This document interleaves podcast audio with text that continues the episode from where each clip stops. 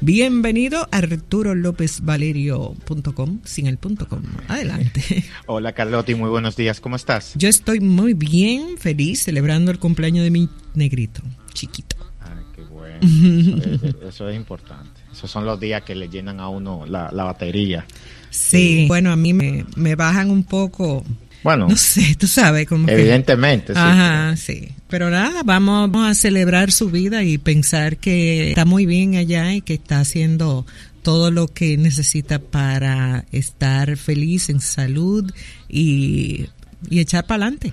Amén. Y que escuchó la lista de Irujo de lo que usted no debe hacer en estos días. Ah, no, ese, de, Homero, de Homero, perdón. De Homero. Exacto. Yo quedé asustado. Fuiste haciendo check check. No, no, yo no estoy haciendo nada de lo que dice esa lista, lo cual está muy bien, pero caramba. Eh, bueno, hay que respirar. Sí. Eh, exacto. Sobre todo cuando usted puede hacerlo, puede hacerlo sin sin mascarillas es un palo. Cuando, puede respirar sin ella, o sea, estando tranquilito y solito en su casa. Por cierto, eh, yo como que no dije el nombre del programa del día de hoy. Del tema, eh, a propósito de lo que debemos hacer en nuestra casa, ¿verdad? Ajá. Sí, yo lo anuncié ahorita a las nueve, pero hoy vamos a hablar de contenido por inmersión para una nueva realidad. Así es que ese es el tema. Mientras eh, nada, vaya usted con las sociales. Sí.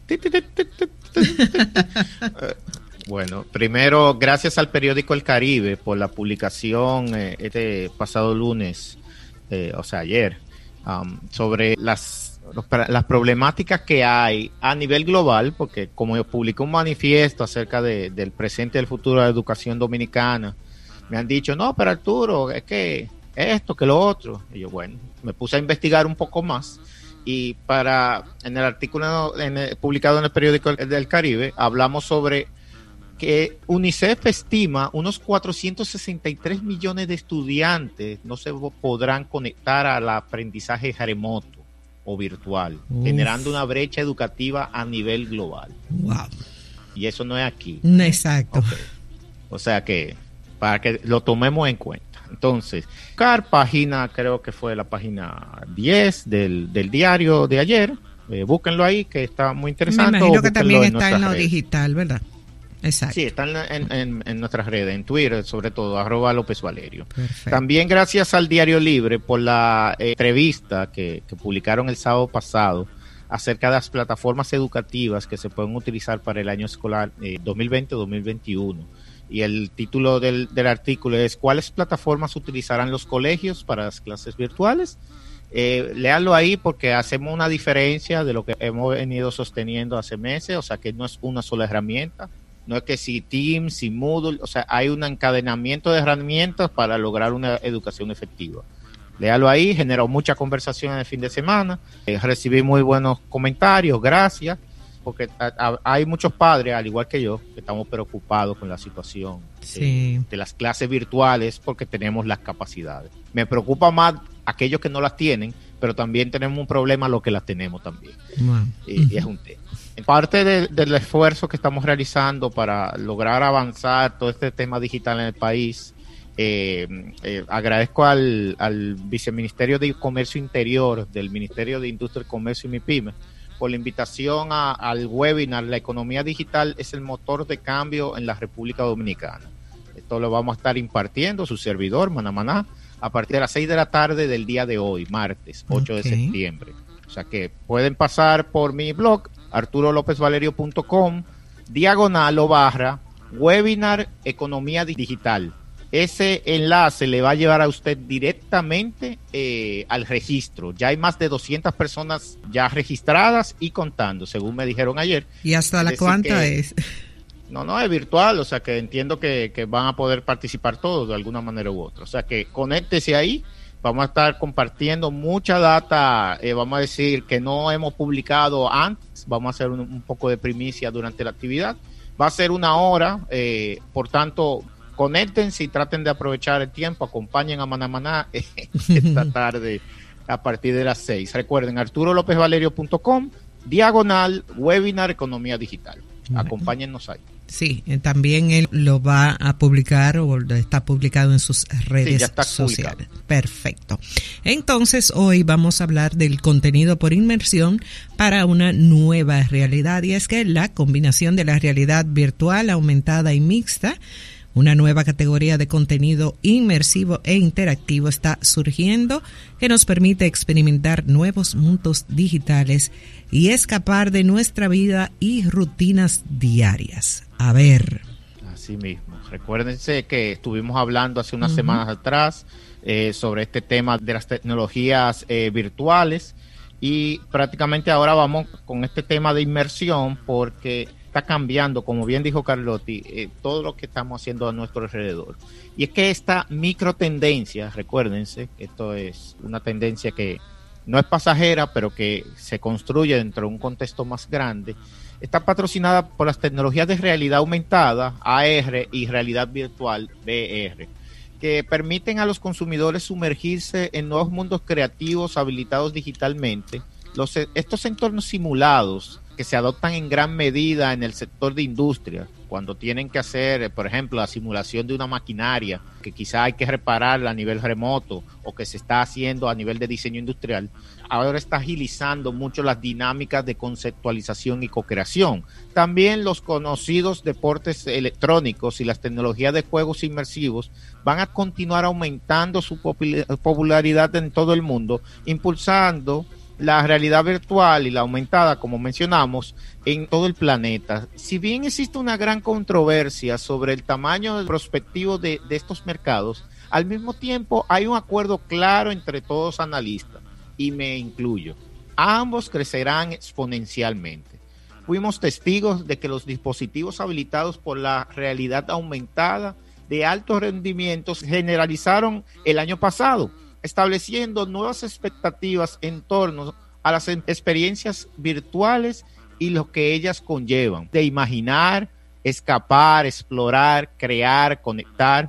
En, este futuro, que prácticamente es hoy, hay guantes ápticos y trajes de cuerpo entero que permiten que los objetos virtuales no solo se vean, sino que también se sientan a través de la vibración, la temperatura y la presión. Eso para mí es muy interesante, Carlotti, porque hay una frase que a mí me causaba risa cuando participaba en el sector de la publicidad o mercadeo de comunicación de marketing, que me decían algunos colegas de que, que la, yo no, yo no siento la campaña, una campaña digital. Entonces yo creo que ahora les voy a recomendar que se ponga un traje de eso. Entonces, ya tú sabes.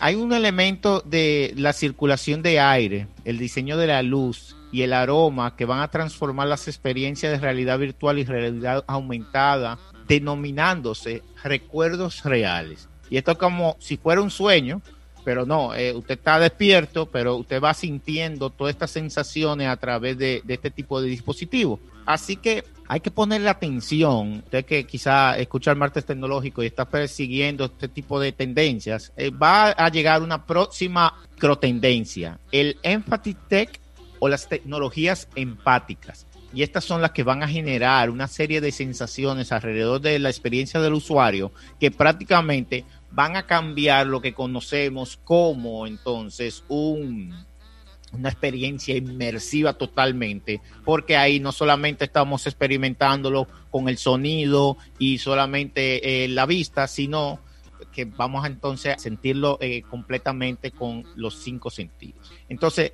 en este contenido inmersivo de esta microtendencia, entonces podemos examinar que hay tres tecnologías específicamente.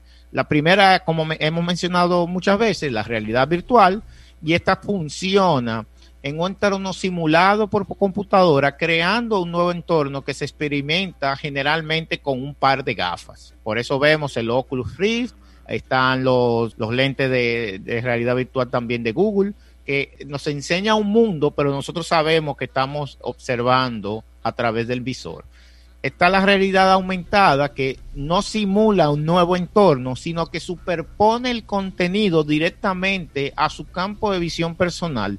Todo lo que necesita es una lente y una pantalla de teléfono móvil, por ejemplo, para usted entonces hacer ese tipo de interacción. Eh, sí, que te iba a decir que en esta parte de la realidad aumentada, yo, Sebastián, mi hijo que está de cumpleaños hoy, tiene autismo y nosotros fuimos a una presentación donde a mí me ayudaron con este tipo de tecnología a ver cómo él se sentía en diferentes ambientes y para mí fue una experiencia, o sea, es lo más empático que yo he podido ser con él en todo el tiempo, porque ahí yo vi cómo él ve y cómo se siente y cómo incluso manejan sus ojos y cuando tú ves la persona, también tienes el chance de vivir a diario con ella, te das cuenta que eso que se presentó en esa realidad aumentada, esa realidad virtual, te hace sentir en, de verdad inmerso en esta condición, digamos. Creo que es el mejor ejemplo que traes y, y qué bueno que hayas vivido esa experiencia porque lo que va a ayudar a este tipo de tecnología es a crear un punto de conexión intermedio. Generalmente a nivel social, en diferentes capas, no entendemos el contexto de la otra persona. Y este tipo de tecnología nos ayuda entonces a crear como ese contexto donde nos conectamos a un punto único. Hay una empresa local, eh, que iba a mencionarlo hace un momento, que se llama Guppy.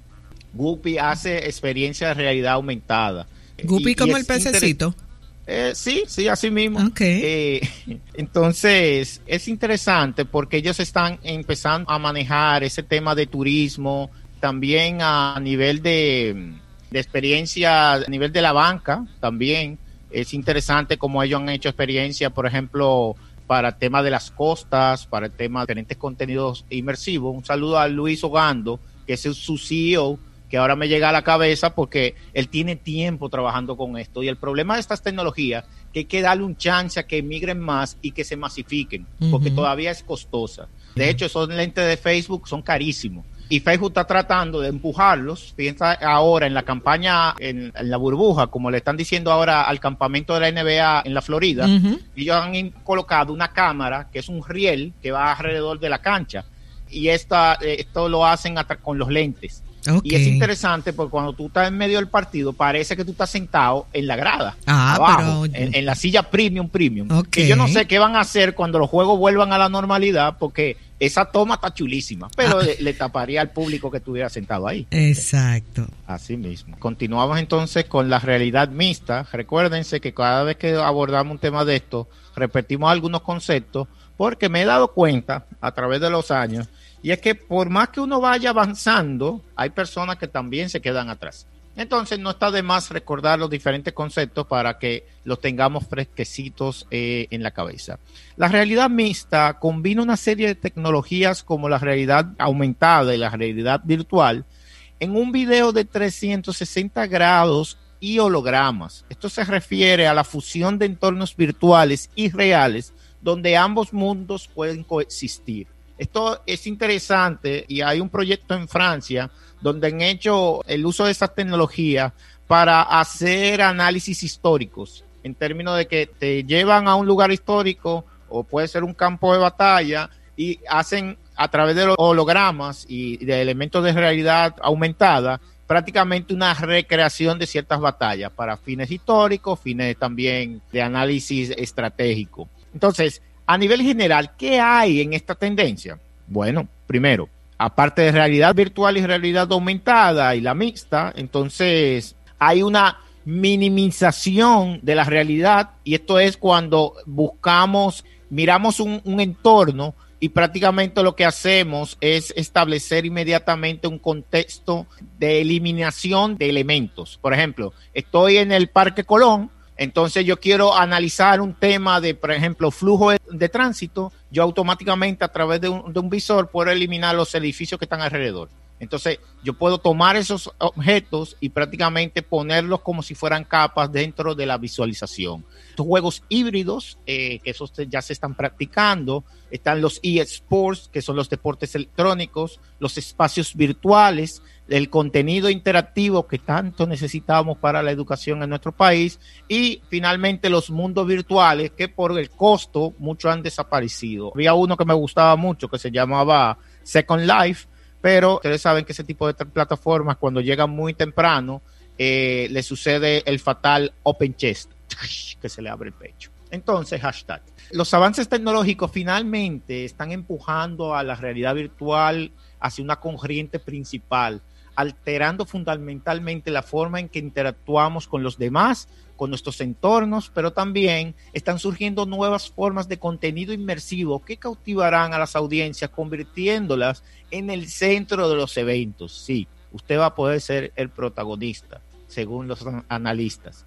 Se ha considerado que la próxima novedad desde hace algunos años eh, a la realidad virtual, pero sin embargo los auriculares voluminosos y la ausencia de contenido atractivo han obstaculizado, y el precio diría yo también, hasta ahora el avance final de la realidad virtual. Pero los mercados comerciales y de consumo estiman que, la, que ambas tecnologías, tanto realidad aumentada como realidad virtual, están ya empezando a calentarse se espera que el crecimiento de estos cascos continúe a medida que los envíos globales, es decir, los despachos de inventario, sigan creciendo a través de los meses. Estamos hablando de que se espera a que asciendan a unos 68.6 millones de dólares para el año 2023, con una tasa de crecimiento anual compuesta del 66.7%.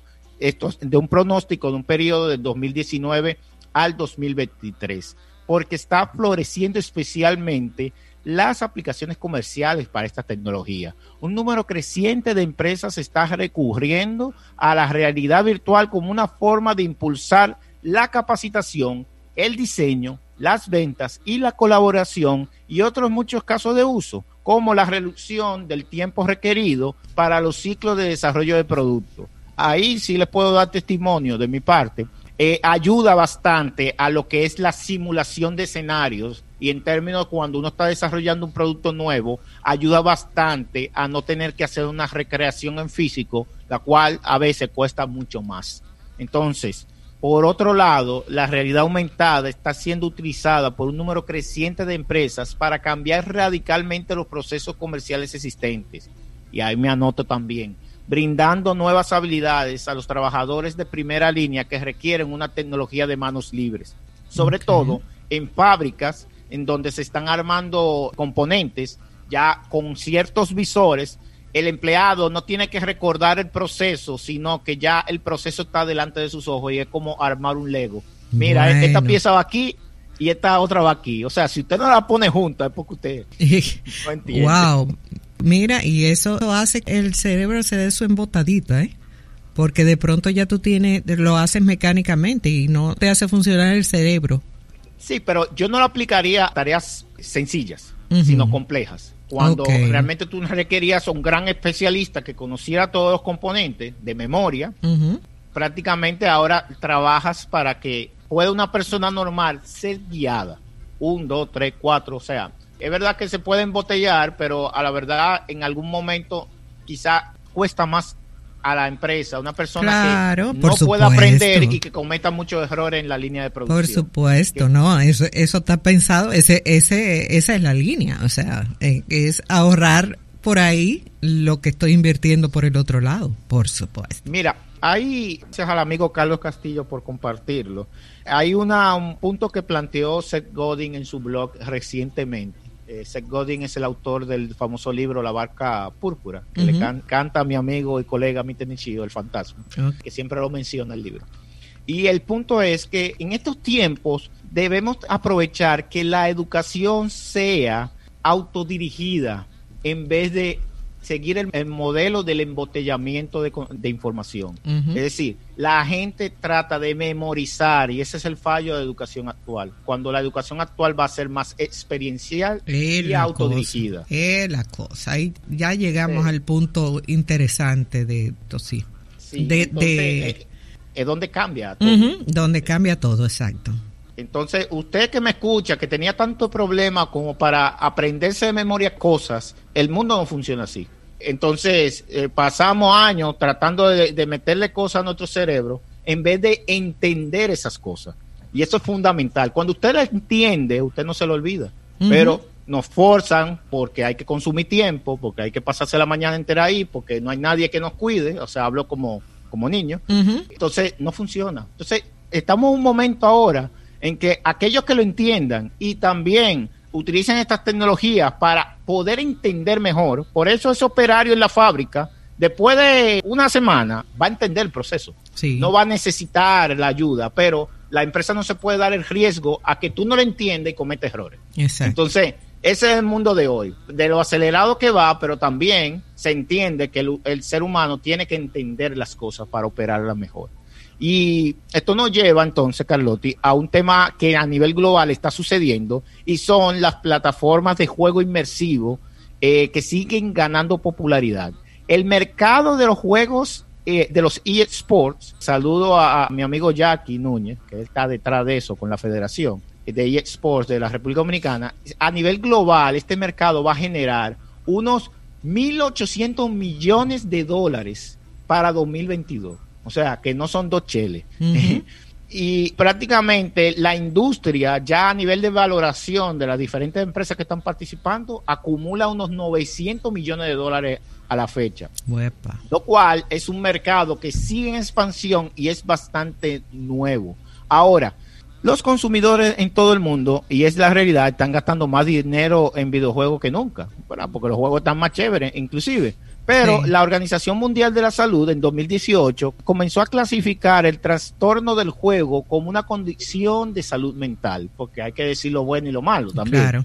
Agregando entonces el trastorno a la clasificación internacional de enfermedades o ICD-11 dentro del manual de diagnóstico oficial de la organización. O sea que a los fiebrus, en, en, en pocas palabras, ya tienen un trastorno definido, definido. ya, lo podemos decir oficialmente. Incluido en el manual de diagnóstico. Mira, Arturo, que te quería comentar en esa parte de cómo es, eh, eso se pone, entra en un manual de diagnóstico también el hecho de, de que muchas veces como padres obviamos las advertencias que tienen los juegos. No solamente el rango de edad, sino yo he visto muchas personas que no le limitan a chicos que han tenido o son propensos o están medicados para epilepsia, no leen las instrucciones que dice, mira, si eh, puede desencadenar en un episodio de epilepsia. Y lo he vivido y he visto muy de cerca. Cuando le digo, mira, pero es que tiene que haberte dicho el doctor este tipo de cosas no la puede usar el niño, porque incluso lo he visto escrito en videojuegos. O sea, lo dice la carátula. Exacto. Entonces, que los padres tengamos en cuenta este tipo de cosas porque las advertencias están en todos los empaques de todo lo que usted compra porque es necesario que usted lo sepa. Ok. Así mismo. No, no, no, pero sí, sí. Hay un punto fundamental y es que si el muchacho no puede jugar el juego, está sucediendo es que las transmisiones en vivo de juego ha aumentado como lo loco. Eh, inclusive el dato del índice web global indica que casi 3 de cada 10 usuarios de Internet están viendo transmisiones en vivo de jugadores. Es decir, que hay personas que no juegan, pero que son espectadores. Entonces, alcanzando una audiencia global, según PricewaterhouseCoopers, de 1.250 millones de personas a nivel global. Personas mirando videojuegos. Por tanto, el eSport o los deportes electrónicos tienen una audiencia que puede ser mucho mayor al crecimiento de la NFL. Y ustedes saben que los gringos son locos con su fútbol. Bueno, Entonces, esto es un punto de partida, pero que tengamos en cuenta que estas tecnologías van a seguir capturando diferentes áreas del el deporte, la educación, y en las empresas y que debemos todos ponerle atención para no quedarnos fuera de la guagua. Así es. Bueno, cerramos con esta reflexión.